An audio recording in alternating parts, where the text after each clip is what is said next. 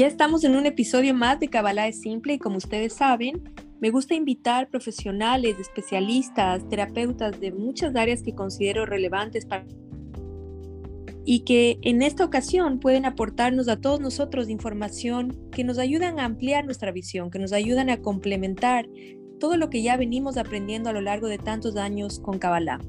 Este día me acompaña mi querida amiga Patricia Carles, quien se encuentra en un lugar mágico en Mount Shasta, en los Estados Unidos. Ella es sacerdotisa de María Magdalena y es también biodescodificadora, además de escritora. Bienvenida, Patti, ¿cómo estás? Bien, corazón. ¿Y tú cómo te encuentras? Gracias por, por la invitación a tu programa. No, muy feliz de tenerte aquí y de que las personas, mi público, puedan conocerte. Habíamos conversado anteriormente que yo ya le hice una entrevista a Marisa Ventura sobre este asunto de María Magdalena, pero es algo que me encanta. Creo que el sagrado femenino, eh, de acuerdo a la Cábala, es quien va a traer la iluminación final a este mundo. Y creo que en ese sentido, María Magdalena tiene mucho para aportarnos. Entonces, quisiera empezar un poquito preguntándote cómo fue tu acercamiento a la, al linaje de María Magdalena.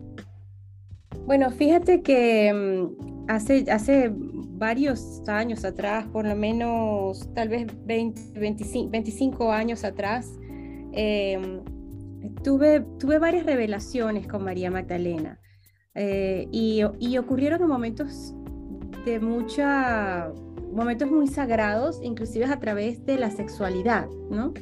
Eh, momentos con, en los que estaba con mi pareja sagrada y, en, ese, en ese momento que la gente llama, que se llama el nirvana, ¿verdad? Que es cuando hay esa, esa explosión de amor que otros llaman orgasmo, em, pues tuve como una, un encuentro de, en otro mundo eh, donde se me presentó María Magdalena, inclusive mi pareja en ese momento también la vio y fue para mí en esa época fue muy loco, porque yo, o sea, no comprendí primero por qué estaba ocurriendo eso y, eso, y segundo, en ese momento, ¿no? O sea, porque Recuerda que, que la humanidad, los, los últimos eh, este, cientos de años, hemos crecido con una concepción de la sexualidad como apartada de lo que es lo, lo espiritual o lo sagrado o lo, lo, sacro. Y entonces para mí el hecho de que ocurriera este episodio durante el acto sexual me dejó totalmente descolocada. Pero entonces allí cuando comienzo a averiguar acerca de María Magdalena, y entonces, claro, voy descubriendo que María Magdalena es una sacerdotisa del útero, que María Magdalena em, está vinculada con todo lo que es la sexualidad sagrada, que, que estuvo en la escuela de Isis, en, la escuela de, de Horus en, en, Egipto, y que formaba parte también de esta, de esta mujer medicina que sana a través del útero. Entonces, allí comienzo a ver otra historia completamente distinta de María Magdalena, que no es esa historia que nos vendió la Iglesia Católica, digo que nos las vendió porque pues, para mí ya después eso se convirtió en un cuento, ¿no? Este, el cuento de la prostituta, que, le, que Jesús le sacó los siete demonios y todo esto, ¿no? Este, Ajá, Que ya hoy en día, gracias a Dios y gracias a, a muchas mujeres como tú, como yo, como Marisa Aventura, como muchas otras, que estamos haciendo esta labor de, de, comunicar cosas que realmente, las cosas como realmente fueron, no porque nosotros tengamos la verdad, sino porque se han descubierto escritos eh, eh, que estuvieron ocultos durante miles de años, ¿verdad?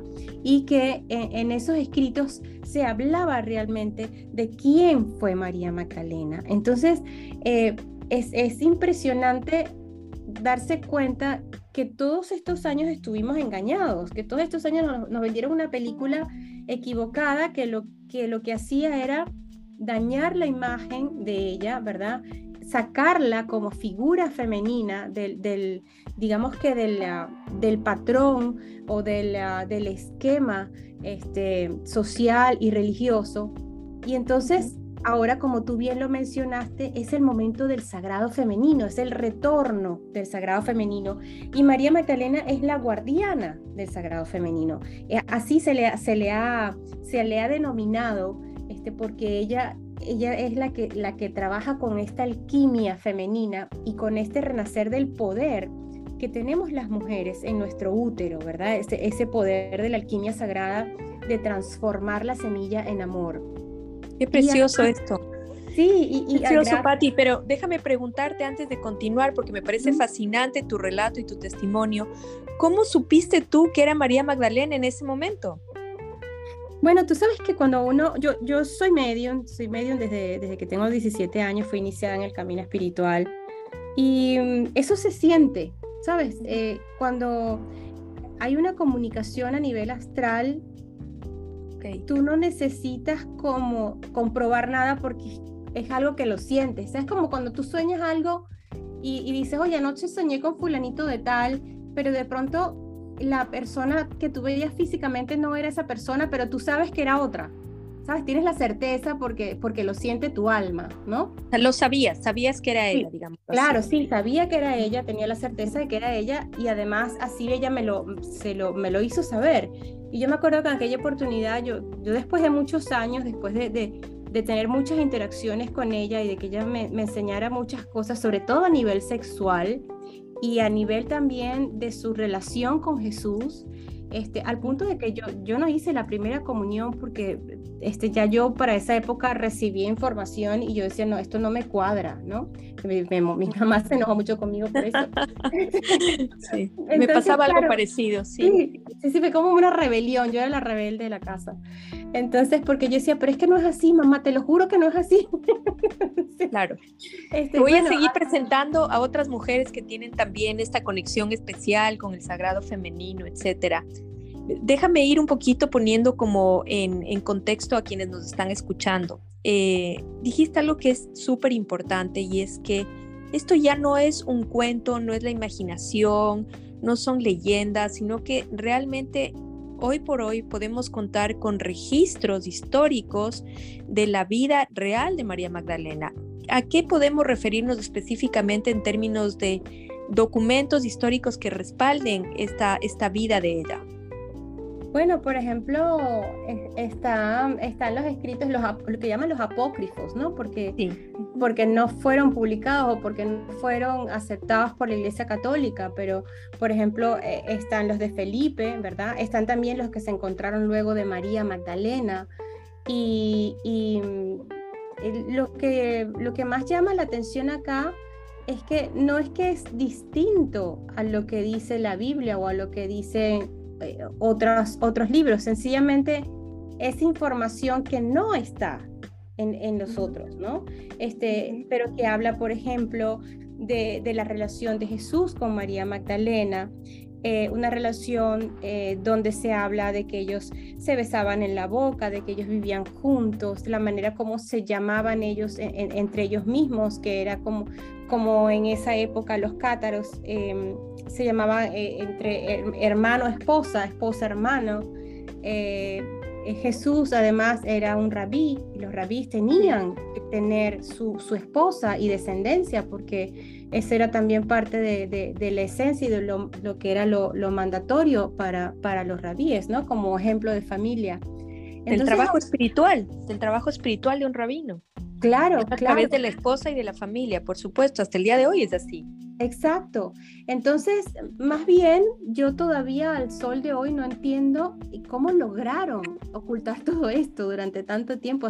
Bueno, bueno, sí lo entiendo, es decir, fue un tema de poder, de manejo de poder, y sencillamente acabaron con todos aquellos que podían defender las enseñanzas de Jesús y María Magdalena o atestiguar lo que fue este, la realidad de esa relación y de, y de su descendencia. Eh, y entonces, este, claro, convierten también en, ese, en esa época el 80% de, de, la, digamos que de la población en toda esa zona era pagana. y, y, María Magdalena conocía muy bien también el culto de la diosa, el culto de Isis, de Artemisa, ¿verdad? Entonces, esa combinación de María Magdalena con Jesús era, era una, una unión muy poderosa. O sea, era, una unión este, que a su vez era la unión de las tribus, era la unión de las creencias, era la unión de, las distintas formas de, manifestar em, esa, espiritualidad. Entonces, eh, claro, allí evidentemente luego viene el, paternal, el patriarcado y este, ¿qué quiere? Quiere sacar a la diosa, quiere sacar esa figura femenina que es tan poderosa, además que es una figura que, que conoce el poder de su útero, el poder de su sangre, el, porque es el poder de la vida, ¿verdad?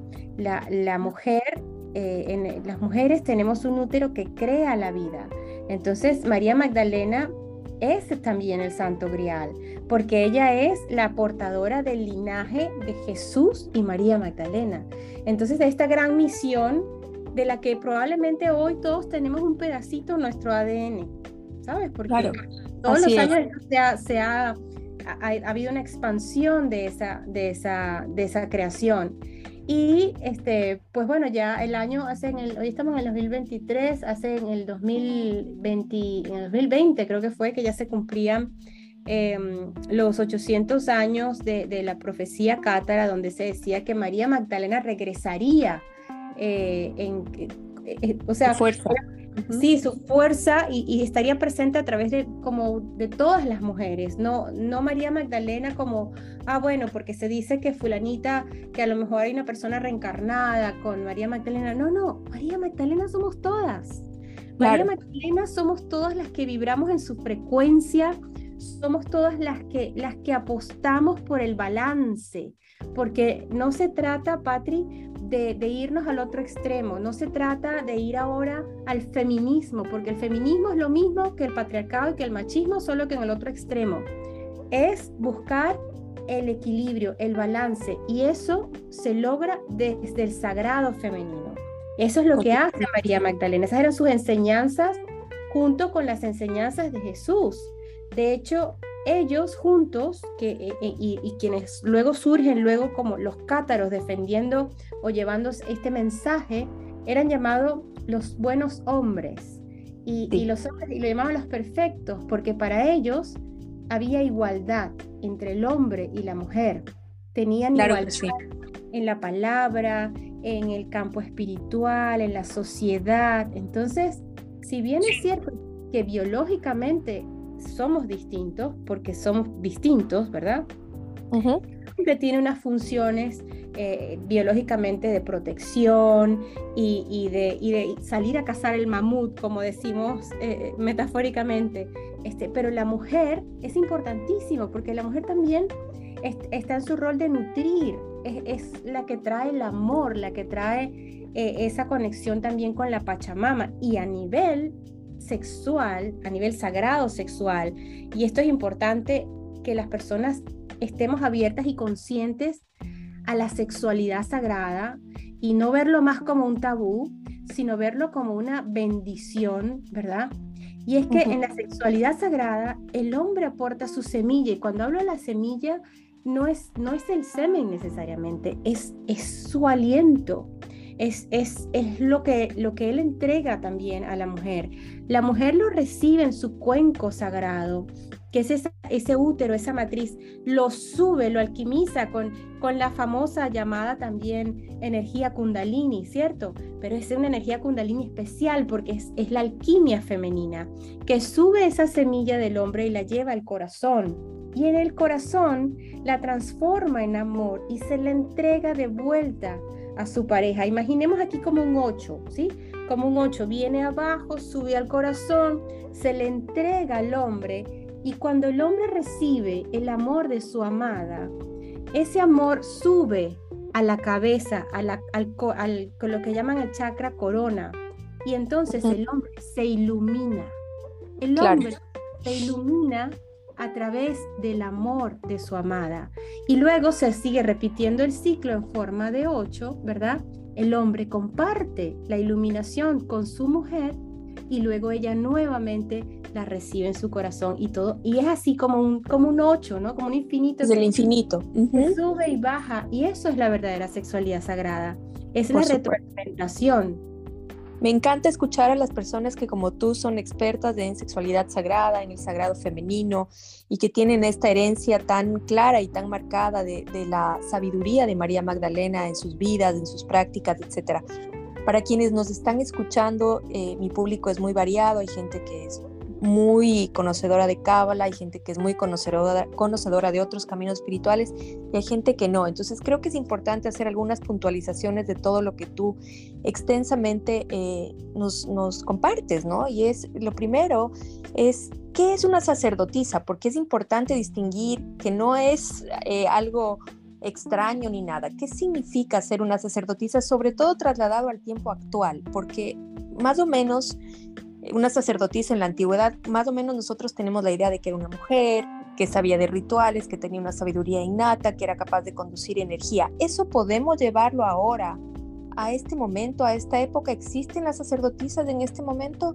Por supuesto que sí, Patri, por supuesto que sí. Ahora más que nunca, ahora más que nunca. Eh, em, yo, yo me inicié en el camino espiritual como, como sacerdotisa y tratando un poco de definir lo que es sacerdotisa. Una sacerdotisa es una, una mujer empoderada, ¿verdad?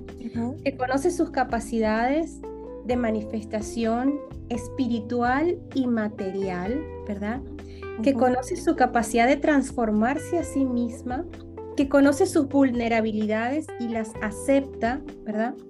Que puede colocarse en el lugar compasivo para comprender a otras personas y que puede servir de manera incondicional, sabiendo y sintiendo lo que es el amor incondicional. Y para eso muchas veces hay que pasar el camino de la muerte. Una sacerdotisa para ser sacerdotisa, por lo menos en las enseñanzas de Isis, en las enseñanzas de María Magdalena, en las enseñanzas del camino inclusive chamánico, debe pasar por la muerte. Cuando hablo de la muerte hablo de esa noche oscura del alma, de ese proceso en el que te toca encontrarte con tus miedos, enfrentarlos, aceptarlos, abrazarlos y a partir de esa oscuridad y a partir de ese vacío volver a nacer y encontrar la luz.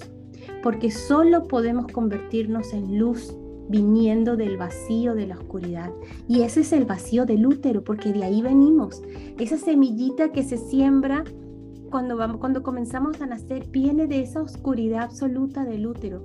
¿Y qué es lo único que hay ahí? El tutuc, tutuc, tutuc, el corazón, el alma, el sentir, el cerrar los ojos y mirar hacia adentro. Entonces, una sacerdotisa es, en el caso de la mujer, por supuesto, es, es una mujer que ha vivido esto, que lo ha enfrentado, lo ha abrazado y puede entonces ahora acompañar a otros en su proceso.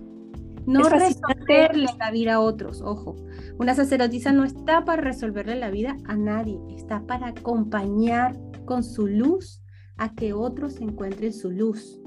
Es fascinante todo esto que mencionas, eh, Patti, porque expresado con otras palabras es lo mismo que aprendemos en Kabbalah, es exactamente lo mismo expresado en otras formas en otras maneras, en otras palabras, pero es exactamente lo mismo que aprendemos y es lindo ver esa afinidad de forma con todo el conocimiento que está disponible ahora para la humanidad. Y coincido plenamente contigo en que solamente una persona que ha atravesado lo que en Kabbalah se llama el vacío existencial, esta, esta noche oscura del alma, tiene la posibilidad de acompañar a otros sin necesidad de guiar, sino simplemente de estar.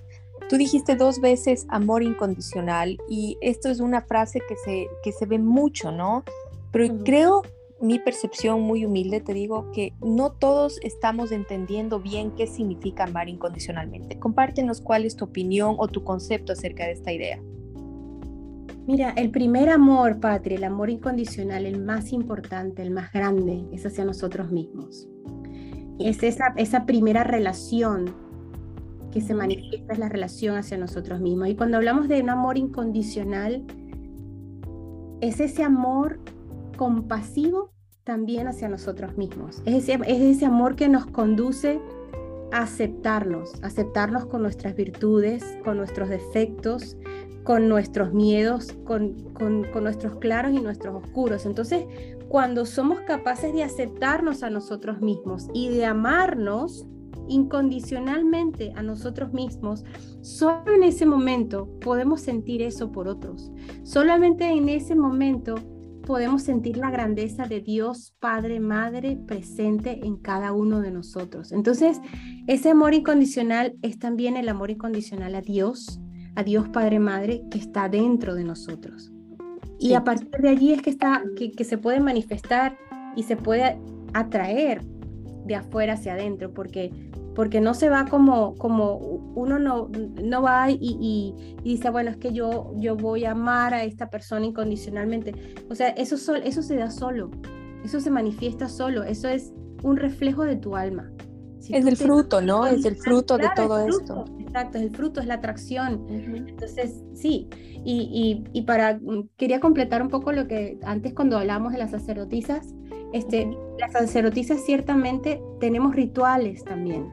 Este, tenemos, tenemos rituales eh, con los cuales trabajamos con los elementos, trabajamos por ejemplo con las rosas, trabajamos con las esencias. Y esto es parte también del conocimiento de la naturaleza, eh, de, saber que las dimensiones también se interconectan a través de los aromas, de, las, de los sonidos, de los tambores, eh, antiguamente la gente iba a los templos a sentir la música, el sonido, la vibración de la sanación. Entonces todo eso es parte de, el ser sacerdotisa también es parte de todo eso, es, retomar eh, em, los, las antiguas eh, maneras, ¿no? rituales y formas, porque además en el subconsciente em, necesita de esos rituales a veces para eh, digamos que anclar a tierra lo que puede estar sintiendo o lo que puede pasar, por ejemplo, con una afirmación, ¿sabes? De pronto decir, bueno, mira, yo estoy saludable, yo soy próspera, yo, ajá, ¿no? Que, que, muchas personas hacen como la, la parte de la, la visualización y la parte mental, pero a través de los rituales, que es, mucho lo que tiene que ver también con el sacerdocio, que es llevar como, como esa parte mística, hay otro tipo de interacción que ayuda al cerebro, ¿verdad? Y ayuda al subconsciente y al espíritu en, a tener otra interacción con los mundos sutiles y con la naturaleza sobre todo. Sin duda, sin duda. Para mí los rituales, por más pequeños que parezcan, nos conectan con lo esencial y además que son símbolos y el ser humano es un ser construido en base a símbolos, por lo menos de acuerdo a la cábala, los símbolos universales de las letras de hebreas que en algún momento conversamos también. Entonces, por supuesto, estoy plenamente de acuerdo. Ahora, eh, algo que se me viene en este momento a la mente, no sé por qué me acordé de, Mabel Katz, a quien admiro también mucho y seguramente tú también la has visto en Oponopono y eso. Ella habla de algo que hablan también los cátaros, que es la flor de lis. ¿Cómo puede ser que de Oponopono, que está en Hawái, hablen de la de la flor de lis y los cátaros al sur de Francia de la flor de lis. ¿Qué tiene de especial la flor de lis? Mira, el tema lo que pasa es que la flor de lis, la flor de lis viene inclusive desde mucho antes de María Magdalena, viene desde Egipto. Este, se, han encontrado este, símbolo en, en, muchas partes, se ha encontrado también en los celtas y para muchos tiene que ver también con la, con la Trinidad, tiene que ver con cómo, es arriba, es abajo, con el significado de, del, equilibrio del masculino, del femenino con el fruto sagrado. Y, la, flor de lis ha tomado mucha, eh, se convirtió en el símbolo eh, que representaba el, linaje de los, inclusive de los, de los merovingios, ¿no? que eran los descendientes de, Jesús y María Magdalena en el sur de Francia y, prácticamente se adoptó como un escudo. Entonces es muy curioso porque hoy en día tú vas a muchas iglesias em, y está. católicas y está, está la flor de Y por supuesto que la iglesia católica no habla de esto, ¿no? Eh, y, y, yo creo que no les quedó otro remedio que, bueno, ellos tomaron, tomaron iglesias que fueron además construidas por los templarios. Los templarios construyeron la mayor parte de estas estructuras y la flor de lis eh, representaba eso precisamente, representaba esa, ese equilibrio sagrado em, que, bueno, hoy en día está, eh, representa a María Magdalena, pero no es solamente María Magdalena, es, es lo, que, lo que representa todo su linaje, el linaje de Jesús y de María Magdalena, es lo que representa el cómo es arriba, es abajo, ¿no? Es, es el, el, cielo en la tierra y es, y es parte de lo que se conoce hoy en día como la verdadera misión de María Magdalena y del Sagrado Femenino es traer el cielo a la tierra. De eso, y esto lo debes haber escuchado porque no solamente el tema de María Magdalena, yo creo que eh, la misma, las mismas eh, comunidades chamánicas y, mucha gente también de la Hermandad Blanca. Y, la Kabbalah, Patti, la Kabbalah. que no tenemos que ir a ningún lado, que no hay ningún otro mundo, que todo va a pasar aquí y que somos responsables. Exacto, entonces es traer el cielo a la tierra y, saber que estamos conectados y saber que, que, esa unión eh, es posible y que va a florecer. Y por supuesto. Así es. Sí, y está floreciendo, yo no tengo ninguna duda, por eso hay tanta resistencia también a que florezca, por eso parece que, que hubiera tanto caos, porque en verdad hay resistencia a la revelación de luz, entonces creo que estamos dentro de lo que cabe bien encaminados. Para finalizar, Patti, eh, si una mujer común que no es experta en el conocimiento de María Magdalena quiere conectar con su esencia, con su energía, en pasos sencillos, en rituales sencillos, ¿qué podría hacer? Mira, yo creo que cualquier, cualquier mujer que siente la, como el llamado de María Magdalena, ¿verdad? Este, que siente esa, esa necesidad de, conectarse a su, a su sexualidad sagrada, a las enseñanzas de María Magdalena. Hoy en día, mira, hay tanta información. Primero que nada, información en las redes sociales, que hay muchísimas, este, que hablan de lo que es la vida de María Magdalena. Creo que conociendo un poco la vida de María Magdalena, de, de lo que simboliza eh, su cabello rojo, su manto rojo, el lirio también, que, es parte de eso de la flor de la, flor de lis también. Hay mucho que conocer acerca de lo que fue su historia y de lo que ella representa. Para mí ella es la gran, la gran influencer este, femenina, ¿no?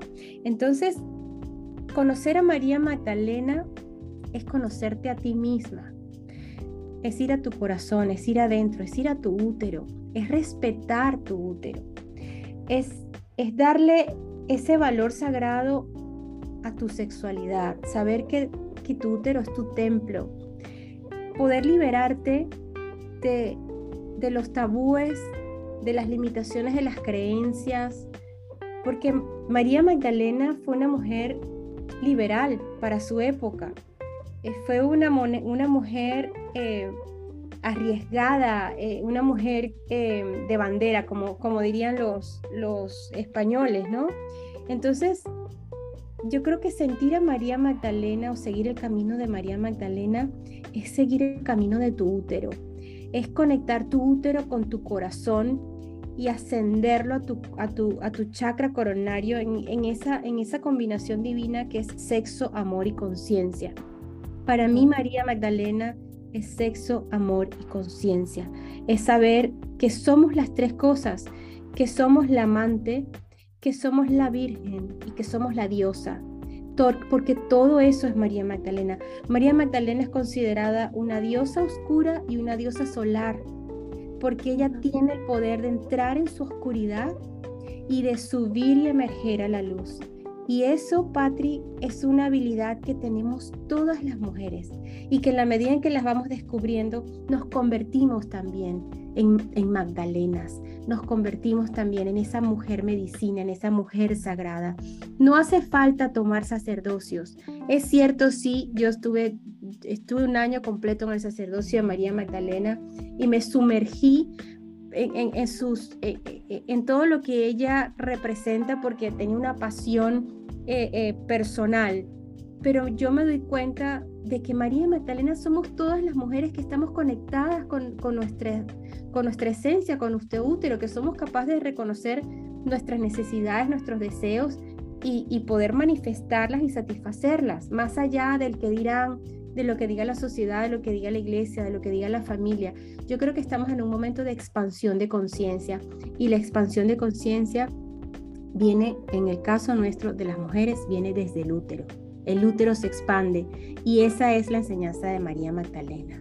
Es, yo, reconócete yo quiero, acabas de decir tantas eh, cosas lindas y tantas cosas inspiradoras y poderosas para nosotras que creo que es importante eh, un mensaje final para quienes somos madres de hijas, ¿Cómo les enseñamos este, este sagrado femenino a cultivar, a amar su útero, a amar su ciclo menstrual, a amar sus lunas? ¿Qué, hacemos?